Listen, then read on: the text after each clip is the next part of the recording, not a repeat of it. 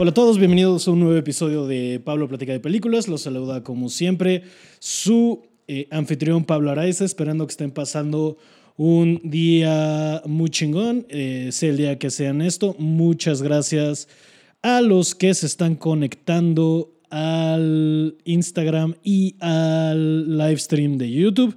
Disculpe que empecé, para los que están en vivo, 20 minutos tarde, pero eh, tuve unos problemas técnicos, como que algo que normalmente logro usar bien. Ahora no jaló, pero enos aquí. Eh, muchas gracias por acompañarme. Espero que este programa les traiga un ratito de distracción y buena onda. Eh, déjenme arreglar aquí tantito una cosa en lo que continuamos, pero espero que estén chido. Eh, ¿Cómo los trata el encierro? A mí la verdad es que hoy sí fue un día complicadón, como que ayer no pude dormir nada eh, y hoy estoy como todo bajoneado y así, pero eh, pues poco a poco vamos agarrando el pedo a esto, ¿no? Eh, sí fue, sobre todo el no dormir, hace mucho no me pasaba ese pedo de, de neta no poder conciliar el sueño, como dirían las señoras. pero sí, enos aquí eh, al tiro del cañón. Otra vez de nuevo, disculpen que hayamos empezado tarde. A la gente que está escuchando esto en, en Spotify y Apple y donde sea que consiguen sus podcasts eh, el día pues, miércoles, o sea que el día que escuchan esto, disculpen si esto resulta aburrido, pero bueno, estoy aquí eh, dando mis justificaciones y disculpen ustedes, es que sí, como que una madre que uso no jaló, pero ya jaló y estamos aquí. Eh, vamos a entrar de lleno al tema. Eh, sobre todo porque fue Pascua y esta es una película que, que trata mucho con, con Dios y con religión y con eh, falsos ídolos. pero sí, vamos a hablar hoy de Dogma, mi película favorita. Eh, la película que me cambió la vida, la película que más significa para mí. Los que escucharon la semana pasada el episodio de mi top 10, disculpen, como me dice mi amiga Lily, fue trampa porque básicamente fue un top 20, pero sí estuvo bien difícil tratar de, de eh, pues seleccionar solo 10 películas, güey. Eh, sin embargo, pues todo chido, ¿no? Eh, sí, como escucharon, el número uno era un empate entre Dogma y Chasing Amy. Eh, o sea, Kevin Smith. Todo lo que tenga que ver con Kevin Smith, Dios lo bendiga. Eh, ya saben, los que me conocen saben que soy estúpidamente fan. Esta es la playera de Movies, que es como su restaurante de comida rápida, que justo lo, lo introducen un poquito no, es en hasta Dogma cuando presentan movies y hay todo un desmadre de, eh, de como justo los falsos ídolos y, y pues estos güeyes que son los, tus dos principales son unos ángeles que... Ok, la historia de Dogma para los que no la han visto va así. Eh, la película empieza con un asesinato o con un atraco a un hombre que está en este pues como en el en los muelles de Nueva Jersey. Y lo atacan ahí y lo lastiman y de repente no sabes qué y de repente cortan porque lo atacan tres niños que juegan que vienen vestidos como jugadores de hockey. Después de eso cortan a la misa, están hablando de, eh, pues eso, y luego resulta que tu principal trabaja en una clínica de abortos, Bethany se llama ella, y es ahí donde le explica a su compañera que es Janine Garofalo. Dios bendiga a Janine Garofalo en todas sus modalidades. Eh, yo creo que fue mi primer gran crush de morro lo cual explica un chingo de cosas si me conoces y sabes mi gusto, pero, eh, pero sí, entonces aparece, eh, pues ahí platican de lo que es valer madres y de que eh, pues es difícil encontrar pues el amor y, la, y, una, el amor a Dios y una... reconciliación con este poder supremo. y es una discusión bien interesante. De ahí eh, pasan a... ella se va a dormir a su casa y recibe la visita del Metatron, que el Metatron es la voz de Dios. Eh, él explica que si alguna vez alguien ha dicho que habló con Dios, están hablando con él. O están locos. Eh, y entonces, después de ahí, se la lleva y le explica que tienen una misión. Le dice, ¿quieres tequila? Y se van a México. Eh, y le explica un poco cómo está el pedo. Eh, ah, no es cierto, discúlpenme, me salté todo un pedo antes. Después de que atracan a, este güey, cortan a. ¿Cómo me la mamé? cortan a. Cortamos a conocer a Bartleby y Loki que es, son Ben Affleck y Matt Damon, cuando, todo, cuando todavía eran amigos de Kevin Smith y muy chiles entre ellos. Y Matt Damon es la, primera vez que interpretan Loki, porque si se acuerdan, en Thor Ragnarok, él sale de Loki cuando están haciendo como la obra de teatro con Sam Neill y no me acuerdo quién es el otro ser humano que está ahí. Eh, y este, pues bueno, ya, como que eh, explican que les llegó una, un recorte del periódico en el que va a haber un, por los 100 años de una iglesia, eh, un cardenal, el cardenal Guigui, eh, que es George Carlin, Dios lo guarde en su santa gloria, va a hacer una cosa que se llama The Pleasure of Indulgence o algo así, que es básicamente un un, un, poco conocida, una poca conocida práctica dentro del catolicismo que si este güey eh, te da a entender que si una vez que pasas tú, si él bendice esta casa de Dios, si tú pasas por el arco, eh, todos tus pecados están perdonados. Y te dan a entender que estos güeyes están fuera de la tierra porque se pasaron de verga en algún punto y son dos ángeles. Eh, y luego, sí, y te explican que Bartleby era el güey que cuidaba las puertas del, del, eh, del Edén y que Loki era como el ángel exterminador. Entonces ya vamos a ver, conocemos a, Bethany, eh, aparece el Metatron, se la lleva a tomar tequila, le dice que necesita que le ayude a detenerlos porque si pasan por este arco van a deshacer toda la existencia. Y a mí desde ahí es cuando me agarran, porque si te fijas es la construcción de una película de cómics y, la verdad es que está llevado como así. Y le dice, bueno, no vas a estar sola, vas a tener ayuda. Eh, van a haber dos, eh, dos profetas que te van a ayudar y demás personas porque eres el último Sion. Eh, o eso se lo explica. No es cierto, perdón, eso se lo explican después. Spoilers. Como siempre, ya saben, si, si no lo han visto, la quieren revisitar, pónganle pausa y váyanse a verla y bla, bla, bla. Entonces, eh, después de que pase eh, la, junta con el Metatron, que es una escena muy cagada, que, porque de repente este, este, ¿cómo se llama? Eh, eh, el Metatron le dice que él no puede tener sexo, entonces le se baja los cuando se aparece en su cuarto le dice que me vas a violar, dice, güey, no podemos, se baja los pantalones y le dice, tengo el mismo equipo que un muñeco Ken. Y tal cual está así súper, súper plano. Entonces ya, es la noche, después de esta junta, amanece ella en su cuarto eh, la vez que va a trabajar, eh, la atacan en la noche y quienes la salvan son Jay Silent Bob, que no sé si se vaya a alcanzar a ver aquí mi tatuaje.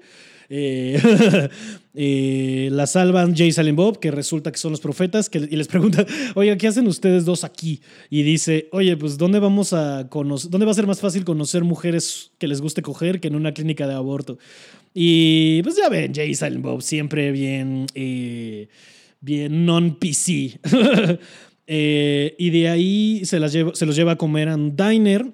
Ellos le explican que están ahí porque eh, son fans de las películas de John Hughes.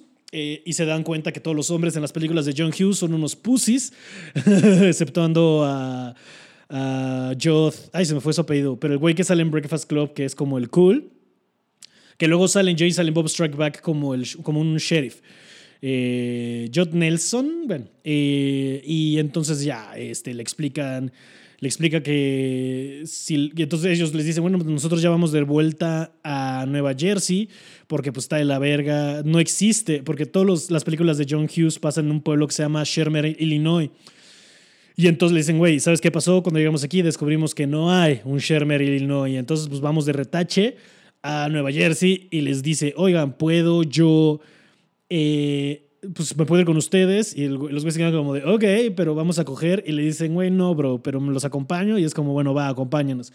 Entonces ya van en el coche, eh, va manejando Jay, obviamente no sabe manejar, truena el coche que es de velocidades, eh, están ahí valiendo verga, de repente pasa un camión en ese camión, que vienen de Wisconsin, vienen, eh, sí, porque explican que Dios los castigó, ah, los mandó un castigo más severo que estar en el infierno, que es pasar la eternidad en Wisconsin, que es como si aquí te mandaran a pasar la eternidad así a, a Tlayacapan, ya sabes, o algo así.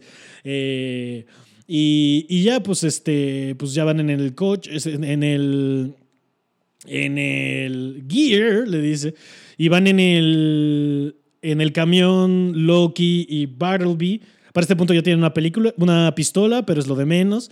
Eh, que el vendedor es otro de los clerks, porque este, cuando están contándote todo lo de la indulgencia plenaria, lo cuenta un personaje de clerks, que todos los personajes de clerks que salen, o sea, siempre que este güey Brian O'Halloran le hace de un personaje en las películas de Kevin Smith, es primo de Dante Hicks. En esta se llama Gil Hicks o este es en Dogma. Película, por cierto, que pasa hoy en lo que estamos grabando esto, el 14 de abril, en la Pascua de 1995. Entonces, adivinan qué voy a hacer una vez que acabe este stream eh, o de grabar este episodio, pues. Eh, y entonces, eh, ya este, de repente este güey se da cuenta que unas personas son adúlteras. El, el actor es el productor que se llama Steph Mosher, Scott Mosher que en la de Clerks es el que dice como That's beautiful, man. Que, fun fact, para Mallrats es el mismo personaje, pero lo cambian por Ethan Suplee. Lo cual siempre ha habido ahí como una ruptura en el timeline porque Mallrats pasa un día antes de Clerks. Eh, y bueno, ya van en el camión, matan a estos güeyes por adúlteros se van caminando, corte A, de repente regresamos a Bethany J. Silent Bob en la calle y ella está desesperada de verga, o es que nadie me va a coger y esto está de la verga y no sé por qué sé que era buena idea y no sé qué. Y luego le dice como Jay, como de, güey, te estamos tirando el pero, no seas grosero. O sea, eh, good, eh, good guys just don't fall out of the sky, you know. Y de repente cae Chris Rock eh, y luego Jay se voltea y dice, Big, beautiful, big titted girls don't fall out of the sky, you know. Y se quedan viendo, no pasa nada. Eh, y le dice luego Jay, oigan, ese es, el, es como Con Air. Y él dice, Con Air, Con shit. Y ya se levanta y Bob le da su, su, eh, su, su, su, su, su, saco, su gabardina, más precisamente eh, y luego van a comer al Movies. Es la primera vez que conocemos Movies. Eh, aunque creo que en Chasing Me hay dibujos de Movies, pero no me acuerdo que coman. Pero bueno, también podríamos haberla revisitado antes de hablar de todas las películas de Kevin Smith. Las vi, la verdad es que las vi tantito antes de irme cuando me fui a Nueva York a ver Jay Silent Bob Reboot. Traté de ver todas. Eh, Dogma la tienen que ver en la piratería porque hay un pedo bien grande con los derechos de distribución. Eh, la última vez que salió fue en DVD. Hay un Blu-ray, pero es dificilísimo de conseguir y es carísimo. Eh, entonces sí, no es que yo quiera alentar al consumo de piratería, pero pues mira, hay veces que la vida no te deja mucha opción. Entonces, eh, Jay Silent Bob y Rufus, se llama el personaje de, de, de Chris Rock, están comiendo en el movies. Rufus les explica que, que él no está en la Biblia, que él, que él, era el terceavo apóstol eh, y que lo dejaron fuera de la Biblia porque era negro.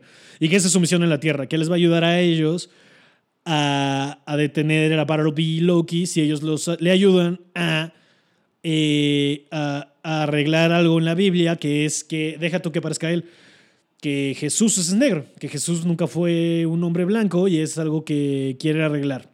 porque cree que es importante como una misión de vida tratar de, de arreglar eh, eso, este, no le dice que los, los muertos pasan todo el tiempo viendo a los muertos, eh, eh, a los vivos en la regadera. y luego le dice, a ver si eso es cierto, dime algo que no sepa a Jay. Y Jay le, Jay, le dice eso a Rufus. Rufus le dice, güey, eres el güey que más se masturba en el mundo. Le dice, bueno, pero dime algo que no sepamos. Le dice, cuando lo haces piensas en dudes. Eh, y luego eh, por ahí también tienen la plática con Bethany que le explica un poquito más cómo va a estar la misión. Ella le dice, güey, es que esto está muy difícil, yo no lo quiero, está muy pesado. Eh, y, y, para todo esto en este punto ya nos presentaron al malo de la película que el actor es Jason Lee. Los tres muchachos de hockey son como sus minions ponle tú, eh, este, el personaje se llama Rael, es un demonio que está hasta la madre. Entonces de ahí, en lo que están platicando Rufus y Bethany, desaparecen Jay Silent Bob, los van a buscar, los encuentran en un table donde sale Salma Hayek, eh, la mejor exportación de México, desde el aguacate, y sale Salma Hayek y la reconoce Rufus, ellos se hacen amigos de un gang ahí que es eh, whatever, y sale y, les, les, cuenta Rufus que ella es una musa. Y ya se pone, they catch up, ya sabes, como que se ponen al tiro. este, ella se llama Serendipity, eh, Rufus y los demás. Eh, cuando se entera Azrael que ya están en contacto todos estos personajes, les manda al asesino más cabrón del infierno, que es un personaje que se llama el Golgothan. El Golgothan es, y esto lo explica Salma Hayek en el mejor monólogo que ha dicho en toda su carrera, el Golgothan es eh, un demonio que se creó a partir de todas las veces que alguien se cagó en el cerro de Golgotha, que es donde crucifican a Cristo, y le dice así como, güey, fuera de Cristo ahí eran puros asesinos, violadores, este, este, pornographers, bla, bla, bla, y vienen por ti, ¿no? Eh, y este güey, pues, como dicen, es el asesino más cabrón de, del infierno, eh, y entonces a lo que proceden estos güeyes es a tratar de pelearse con él. La gang de la que se hacen amigos Jay Silent Bob tratan de tirarles el paro y defenderlos, tratan de atacar al Golgothan, los mata. Que ahí hay una escena que a mí siempre me perturbó un chingo, que es un güey que va a hacer popó y tal cual se levanta y no se limpia. Y, o sea, yo sé que en una película no puedes sacar como alguien se limpia, pero que se pare y se salga a mí siempre me, me Digo, es una película en la que dos segundos después sale un monstruo de caca. Y así de pendeja es. Y de hecho, esta película, a Kevin Smith, eh, la Liga Católica de Estados Unidos lo amenazó de muerte por esta película. Y justo su defensa siempre fue como, güey, ¿cómo se pueden tomar en serio una película en la que hay un monstruo de caca? ¿Qué? Eh, y por ahí va. Hay, hay muchos videos que pueden buscar en YouTube de unas cosas que se llaman An Evening with Kevin Smith, que cuenta historias de todo esto, a los que yo no les podría hacer la justicia necesaria para... Eh, pues ese güey es muy cagado. Mm. Y hay una de Dogma que cuenta que él va a protestar y puedes buscar el video por ahí de que da el nombre de un compa suyo y está protestando la película y no sé qué. Ahora, es importante notar que a pesar de que lo amenazaron de muerte, Kevin Smith es un güey que ama mucho su religión. Es un güey que sí dice, güey, al chile no soy, eh, pues no soy, perdón, no soy... Eh, un güey muy católico, pero soy un güey espiritual, pero crecí con esto y es algo que amo mucho y por eso escribí esta peli para como tratar de yo entender, así como Chasing Amy le escribe para entender sus inseguridades como un hombre heterosexual donde una mujer tiene mucho más experiencia que tú sexualmente hablando y cómo te sientes inadecuado con ella y cómo te puedes enamorar de la persona y no de del, género y todo ese pedo, que, lo cual es muy bonito. Eh, esta la escribe como para estar bien con su, con su religión y como entender where he stands en sus creencias. Eh, entonces ya, como logra vencer al Golgotan es que Silent Bob saca como un Lysol de, de su, de su gabardina y le echo y dice knocks out eh, strong odors y se desmaya. Le preguntan, ¿por qué lo cargas? Y de repente pues, Jay se echa un pun y le dice, ah, por eso. Eh, de ahí se suben todos a un tren. En este tren eh, se acaban cruzando con... Bueno, por ahí Azrael tiene un momento con, con Bartleby y Loki en el que les explica que estos güeyes ya le están buscando, que los van a detener, que tienen que ponerse más al tiro. Eh, y este, no, perdón, ahí antes de esto, estos güeyes van y tienen, eh, y Loki tienen un tiroteo en los departamentos, en los headquarters de movies.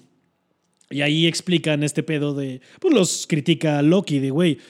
Y tienen una escena bien bonita, como súper burlona, súper bien escrita, súper divertida, en el que le empiezan a sacar sus pecados a todos y al último ni le dice, nada más como que le susurra. Y se voltea a Matt le dice, She's your daughter, you sick fuck. Y ya, los matan a todos por propiciar eh, el, este, alabar a un, pues tal cual, a un a Golden Calf, como en la historia de, de Moisés.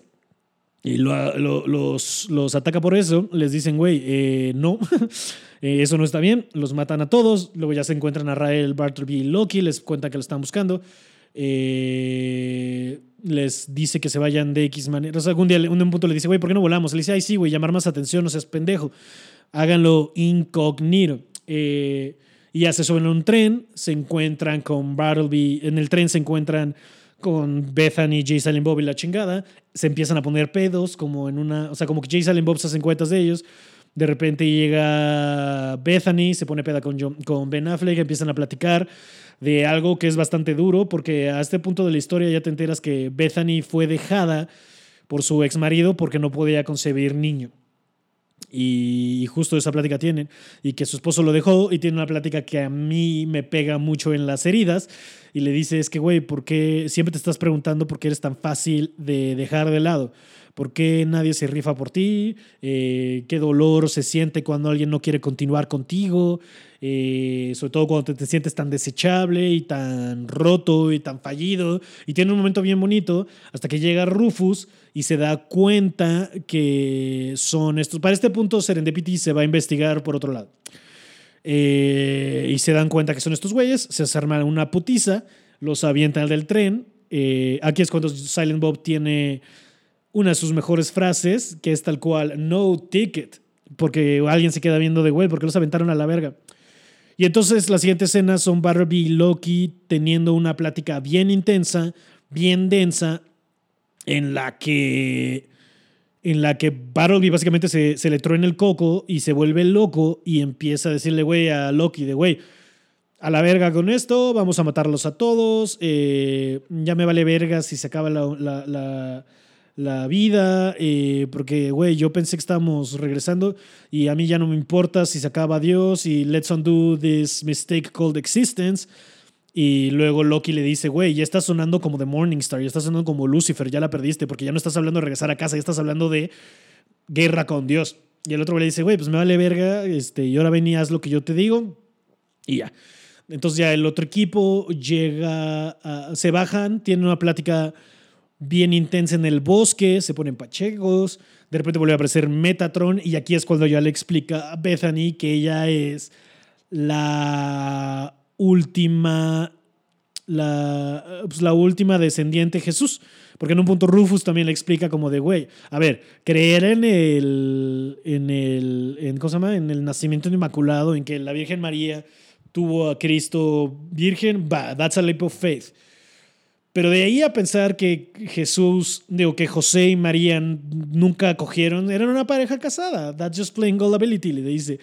Y sí, entonces ella es como la tatara, tatara, tatara, tatara, o sea, muchos tátaras, great, great, great, great, great, great, great, great, great, great grand niece de al que te llamas Cristo. entonces, de ahí llega Metatron, tienen esta plática, se los lleva a cenar chido eh, luego Jay tiene por ahí una idea de, güey, porque no solo le preguntamos a este pendejo que por qué no eh, cancelamos la, la, ceremonia. Eh, y ya van a tratar de hablar con el cardenal Glick, que es otra vez George Carlin. Y el güey los manda a la verga. Y les dice, güey, yo no puedo hacer esto, es una celebración cabrona, me ha costado dinero. Y pues no, güey, mañana va a, estar tal cual. Y luego, bueno, se van a un bar. Jay se roba un palo de golf, eso es importante al rato, de del cardenal, llega Israel y lo único que hace es tratar de ganar tiempo, les explica que él está emputado y su plan lo está haciendo porque él era una musa también y siente que es muy injusto que cuando fue la pelea entre pues, Dios y Satanás, a él lo hayan mandado para abajo porque él solo no se metió. Y le dice, güey, eso es súper injusto. Eh, entonces, ¿sabes qué? Que se vayan a la verga todos. Llevo siglos planeando esto. Por fin tengo esta oportunidad. Qué bueno que vine. Solo tuve que estudiar las religiones. Obviamente iba a venir del catolicismo el fin del mundo. Eh, y este. Y esa plática es muy importante, o sea, es muy divertida, es muy padre de, pues, del rencor que puede tener alguien a su criador, que es la temática que ha habido con todos. Todos tienen un pedo con Dios, de alguna manera. Y excepto Salim Bob, tal vez. Pero todos tienen así un pedo con, sobre todo, la religión organizada. Y es un pedo muy interesante ver cómo cada uno lo expresa. Eh, y pues ya, de repente se arman los putazos otra vez en el bar eh, porque ves, están viendo en la tele, ves llegar a Bartleby Loki a la conferencia de prensa del cardenal y ponerse a matar a gente, así a la verga. Le dice, pues total, ya hizo la bendición, entonces metemos gente porque se van a poder pasar por ahí y se acaba el pedo. Eh, y luego, pues en la putiza, para matarlo, Silent Bob agarra y con el con el club de golf de. Bueno, con el palo de golf, perdón, del Cardenal Glick, le mete un putazo y lo mata. Eh, y se queda de verga, güey, pero ¿por qué si soy un demonio? Y llegan de, güey, porque obviamente el Cardenal Glick sería el hijo de puta que bendeciría sus palos para tener un mejor juego, lo cual siempre me es muy cagado. Porque pues hasta ese güey es un de la verga, ¿no? O sea, el que tendría que ser el representante de la religión resulta ser un de la verga. Eh, lo cual es muy cierto, o sea, los sacerdotes sí son de eh, una raza bastante detestable, a mi parecer. Eh, la iglesia católica como una iglesia o como una institución se me hace que está podrida y se me hace que le ha hecho a lo largo del tiempo ya más daño que bien. Ha tenido buenas cosas, por supuesto, pero yo creo que le ha hecho más daño que bien a la humanidad. Y, eh, y no me voy a poner así como. Porque sí, es importante notar que tanto el stand-up de Carlin como ver esta película, porque la vi a los 11 años o a los 12, estaba bien morro.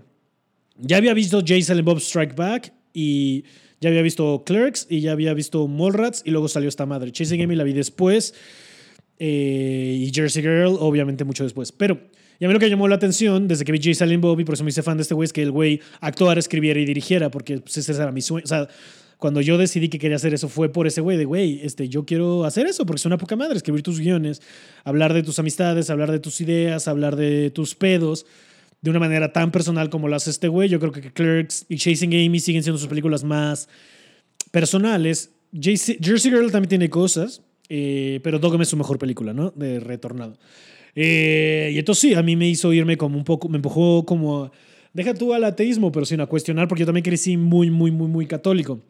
Y poder entender que se valía criticar y tratar de, de pues, formar tus propias ideas sobre la religión y sobre tu relación con Dios o con el poder más grande, siempre se me hizo algo muy loco. Ahora, eh, Falta todavía una revelación que es la que más me llevó a cagarme. Si continuemos con la historia. Eh, entonces de repente ya están... Eh, ya están... Eh, ya están en la putiza final. Están en la... Están en la... En la... En la... En la... Oh, en la catedral eh, ya Loki está pedísimo. Ah, porque antes te explican que los ángeles no pueden tomar. Este güey Loki ya está pedísimo porque ya se cortó las alas. Eh, ben Affleck sigue aventando gente y es un cagadero eh, y de repente se dan cuenta que el hombre que atacaron al principio es Dios, está atrapado en ese cuerpo, Bethany lo va a salvar, ella recibe un putazo y casi muere en el proceso, Jay Silent Bob cometen un error, le cortan las alas a, las alas a Bartleby, trata de entrar, pero en lo que, como Bethany salva a Dios de, su, de estar atrapada en el cuerpo de este ruco, que solo bajó a jugar skibble, que no me acuerdo cómo se llama en español, pero es cuando avientas una pelota como a, ya sabes, de 5, 10, 20, no me acuerdo cómo se llama esa chingadera en español. Eh, entonces ya, justo antes de que entre Barbie, aparece Dios, que es Alanis Morissette en el mejor cameo de los noventas.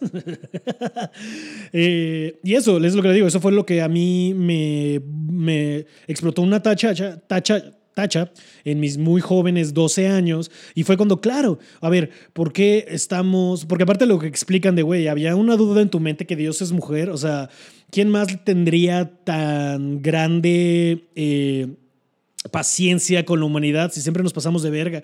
Nos dicen no y nos vale verga. Y ahí me dice, claro, güey, o sea, ¿y por qué no cuestionar todos estos eh, dogmas de fe que se me inculcaron desde muy temprana edad, porque mi familia era muy católica, les repito, sobre todo la parte de mi mamá eh, y mi escuela. Yo fui en dos escuelas eh, católicas y fue muy complicado.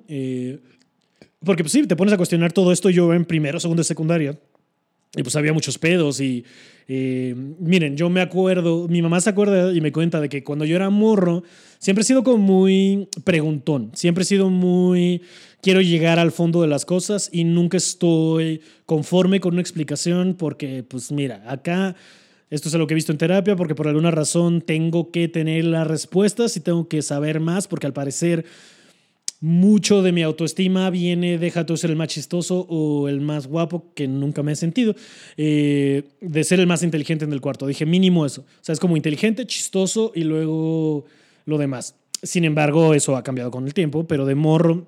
Y yo iba. Hubieron dos cosas que pasaron. Como mis papás tenían DirecTV y tenían un DirecTV pirata, no sé si alguien de la Ciudad de México lo tuvo también, nosotros también lo llamamos a cuerna, pero era un DirecTV que tenía todo abierto, tenías todo pay-per-view y tenías porno, entonces yo vi porno en tercero de secundaria, no, tercero primaria, discúlpenme, eso explica muchas cosas también, y llegué a hablar de eso con mis amigos, de, güey, ¿han visto esto de las películas como Triple X que sacan a chichis y cogen y, y, y, en esa época sin usar la palabra coger, obvio, pero así como de, y hacen el amor, y hay películas de eso y la lujuria, y entonces mis compañeritos fueron a contarle a sus papás, las mamás, obviamente, esto fue todavía en el DF, esto no era en escuela católica, era en el Alexander Bain, perdón. Eh, eh, y nos mandarán una educación sexual por mi culpa en tercero de primaria, lo cual creo que fue muy temprano. Corte a el año que sigue, mi abuelo está ya dando las de leucemia y de último regalo de vida le pide a mi mamá vernos a mi hermana y a mí, a quien yo le saco tres años. Entonces yo tendría como ocho y Ana cinco o algo así.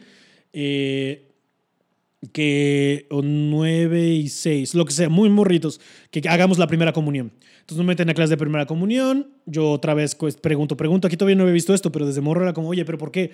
¿Y qué significa esto? Y me acuerdo que tengo, tengo una bien grabada que seguramente le hizo mucho más daño a mi psique del que quiero, del que quiero aceptar pero nos dice como, oigan, si ustedes están escuchando una voz, ese es su ángel de la guarda eh, y le está, lo está tratando de guiar por el bien eh, y siempre les va a decir cosas buenas que hacer y siempre los va a llevar por el camino más propio y próspero y no sé qué. Y le digo, oiga, mis, pero si yo no escucho una voz así, si de repente yo no escucho voces, me dice, pues ten cuidado porque cuando hay silencios cuando te puede hablar el diablo y se ve que tú, tú tienes una relación con él. Y yo, ¿qué? ¿Cómo me acabas de decir eso? Y luego por preguntón y peleandero nos ponen a mi hermana y a mí en una clase aparte, eh, lo cual a mi mamá nunca le cayó mucho en gracia porque pues era más fácil que hacer la ronda, pero ir ella a dejarnos siempre le pareció muy complicado. Eh, entonces sí, aparece Alanis, que es Dios, que es mujer, eh, manda a descansar a la eternidad a Bartleby y a Loki, aunque Loki está muerto para este punto, lo cual te da a entender que probablemente esté en el, infierno porque Bartleby lo mata con un cuchillo.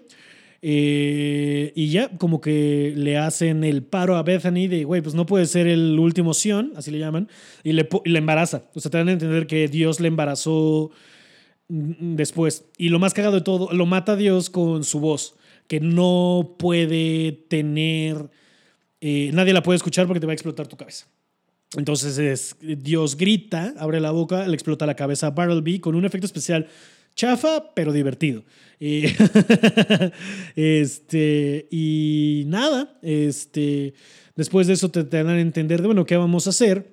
Y Jay Silent le dicen, no, pues yo creo que nos vamos a dar otra vuelta al Quick Stop y a ver qué hacemos. Que este... Entonces el Quick Stop es, pues como saben todos, la tienda en Clerks. Ahora, el timeline está medio extraño. Y, revelan algo en J. Bob Reboot que no les voy a decir, pero eh, ah, este, cómo se van conectando y el quick stop que sea este punto tan importante. Pero pues por eso me puse mi playera hoy de movies, ¿no? Para, para recordar Dogma. Y esa es la trama de Dogma. Ahora, ¿por qué es mi película favorita? Como lo fui mencionando a lo largo del episodio, es por eso, es una película que no solo es cagada de manera muy inteligente, de, con un humor... Para mí, lo que yo siempre he dicho para mí es Kevin Smith es y ya sabes, este, controversia notada y que se vaya a la verga, pero es como el Woody Allen, pero de leer cómics. Para mí siempre ha sido. Es un güey inteligente, pero raspa, pero es de, o sea, como es de Nueva Jersey, no de Nueva York, pero tiene unas ideas muy cabronas, la sabe llevar a la pantalla de una manera muy bonita. Sí, tal vez su fotografía no es la que más propone, sí, tal vez no es eh, técnicamente hablando un director con mucha proeza, sus emplazamientos son muy simples, cámara aquí, cámara aquí, cubrimos, vámonos. Eh, aunque en Dogma tiene unas cositas como con más propuesta que están bonitas. Eh, y en Red State. Red State es una película de él que está en Amazon, que se llama como Secta Mortal, una gatada así. Pero verguísima esa película. Esa película, si bien es extraña, es una película que da unos volantazos que no ves venir. Y recomiendo también, si la quieren ver ahorita, en su encierro. Eh, ay, no leí Camila, llegué a lo denso. Eh, eh, este. Pero sí, es una película que se me hizo, o sea, que me hizo ah, darme cuenta que podía ser comedia. Porque hasta esa época, realmente la comedia a la que yo estaba expuesto era mucho Adam Sandler y Jim Carrey y Martin Lawrence y, ya sé, Chevy Chase y Steve Martin y todo eso que es brillante, no me malentiendas. Groundhog Day también es una película brillante pero, y de comedia muy padre, pero Dogma fue la primera que me hizo darme cuenta de, ah, la verga, porque Jason Bob es una caricatura. Es un episodio enorme de una caricatura estilo, estilo eh, Scooby-Doo. Y hasta se burlan de Scooby-Doo. Y es unos personajes muy entrañables. O sea, yo cuando lo descubrí siempre fue porque ya, había ubicado a Billy Ted y a Chichan Chong, aunque nunca había visto una película de Chichan Chong porque mis papás no me dejaban, obviamente. Pero entendí. Entonces yo siempre, desde que lo vi, fue como Jason Bob, entonces que son como un hito cultural que, del que tengo que saber más. Eh, porque para estas épocas a mí yo me hago tan clavado, o sea, yo Jason Bob la veo porque salen Chris Rock y Will Ferrell. Y para estas épocas yo, yo era súper fan de SNL. Y como que ya tenía muy entendido el proceso de empiezas haciendo stand-up y luego alguien te ve y te contratan para, para SNL y de ahí puedes saltar a hacer películas y etc. Entonces como que eso lo tenía muy interiorizado, pero sí, o sea, yo vi Jay Silent Bob y es una pendejada, sale Will Ferrell, es una estupidez. Creo que ya había salido Old School para ese punto, no me acuerdo, pero sí, o sea, es como, ah, Will Ferrell, y qué cagado. Pero entonces cuando yo veo Jay Silent Bob es como, ah, o sea, ya digo, ya sabía quién era Billy Ted entonces como de, yo tendría que reconocer esto, porque pues yo desde morro les digo como con esta acumulación de conocimiento, que luego se detonó también en Knocked Up, cuando le hace el chiste de, You Look Like Dom DeLuise Dying, cuando la graban guacareando que estaba el Heather editando. Esa fue la segunda vez que se me votó de, ah, yo voy a entender todos los chistes y me voy a hacer un clavado de la cultura pop y no sé quién es Dom DeLuise hoy, pero mañana sí voy a saber y así ha sido como mi recopilación de datos a lo largo de la vida. El primero fue Jay Silent Bob, de, güey, ¿cómo es esto algo que yo no conozco? Si en teoría yo soy un clavado de la comedia. Y ya, y desde ahí luego vi, les digo, vi Clerks, que fue como wow, y luego vi Dogma, y ahí fue cuando les digo, ya me explotó la tacha, porque les digo, es esta comedia inteligente, deep, personal, eh, que cuestionaba cosas que yo estaba cuestionando en esa época. Digo, nunca llegué, o sea, sí hubo un punto en mi vida de adolescente, de puberto, insoportable, que había leído tantito a Hitchens, pero no había entendido un pito, eh, y a Dawkins y a todos esos como eh, ateos pop. Eh, no había YouTube en esa época, pero ya tenía internet y me acuerdo de haber buscado cosas. También me acuerdo mucho de que ya veía en FX, eso todavía en cable, Penny Teller Bullshit, que también fue otro programa que me hizo como tratar de abrir la mente y cuestionar los hechos que se me presentaban. Y el camino a, mi fascinación con las teorías de conspiración es muy directo. Y, es por ahí. ¿Y entonces por qué me significa tanto dogma? Eh, por eso, y es una película que yo creo que todo el mundo tiene que ver. Eh, sí, no es para todos, la neta. O sea, sí llega a ser rara. Y a mis amigos de la prepa, por ejemplo, siempre les valió verga, menos un par. Eh, a mis papás nunca la han visto, por más que les insisto. O sea, mi mamá todavía se quedó con que mi director favorito era Sam Raimi por Spider-Man. O sea, mi mamá nunca se clavó conmigo a, a, ver estas cosas, mi papá tampoco, aunque hace poco se me hizo muy tierno que me escribió saliendo de Longshot para decirme, ah, ya acabo de ver una película con tu ídolo Seth Rogen y que, y que ubicara así que es tan importante para mí Seth, que yo creo que haré un post de apreciación de Seth Rogen también eventualmente, porque para mí es otra figura estúpidamente importante en mi formación de comediante y de cineasta y de guionista. Eh, mm. Pero, este, eso. Entonces, ¿cuánto llevamos? 40 minutos. Sí, yo creo que... Es que no sé qué más decir de este pedo. Eh, ay, ya se me fue el YouTube. Miren, se cortó el YouTube por fallas otra vez técnicas. Eh, de por sí lo están viendo como dos personas. Eh, no pasa nada. Eh, de todos modos se quedará arriba lo que se puede quedar, pero yo creo que este es as good as time as any, as any to end this.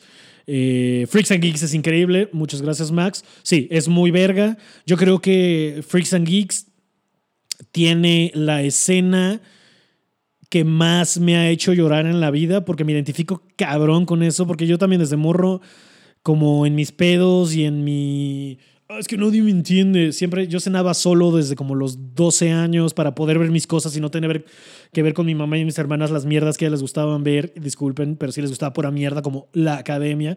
Y ya sé que yo soy muy snob y muy de la verga y con el paso del tiempo he entendido que, hey, lo que tenga feliz está bien. Sin embargo, en esa época yo era un insoportable puberto y me ponía a ver mis cosas yo solo. Me hacía de cenar, me sentaba yo solo a ver la tele y hay una escena donde Bill, eh, el güey de lentes, su mamá está trabajando. Ah, porque también cabe mencionar que mi mamá trabajaba un chingo.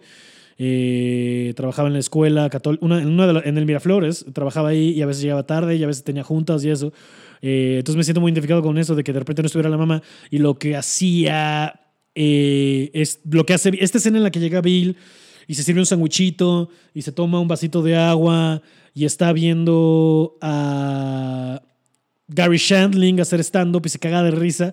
Es, para mí eso es muy reconocido porque yo ya en esa época ya estaba viendo stand-up en Comedy Central y me ponía a ver el show de Letterman. Eh, les digo, ah, si no era en el DirecTV pirata, porque para esta época tal vez ya lo habíamos perdido, era un canal que no sé si fue en toda la República, pero en Cuernavaca se existía, que se llamaba The USA Network. Y ahí es donde vi yo todo esto. Entonces siempre me sentí muy identificado con esa escena y me hace llorar porque me mueve fibras muy cabrón. Así como yo creo que después, con alguien, para no hacerlo solo, haremos un episodio de Chasing Amy y explicaré por qué me llega tanto. Un poquito lo expliqué en este, un poquito lo expliqué en el episodio con Susana Medina de Great Expectations. Eh, pero sí, entonces, pues, sin más que agregar, eh, muchas gracias a todos ustedes por escucharme y por conectarse y por consumir este pedo. Eh, como siempre, gente en YouTube, like y suscribir. Eh, recomiéndenme. Mañana sale el episodio en Spotify y o Apple por si lo quieren escuchar. Eh, pero por bien de mientras, muchas gracias por escuchar otro episodio de Pablo Práctica de Películas. Este significó mucho para mí porque es mi película favorita, les digo. Eh, y nada, que pasen una semana muy bonita. Pásensela chido, manténganse salvo, cuídense, los quiero mil. Que tengan una bonita semana. Adiós.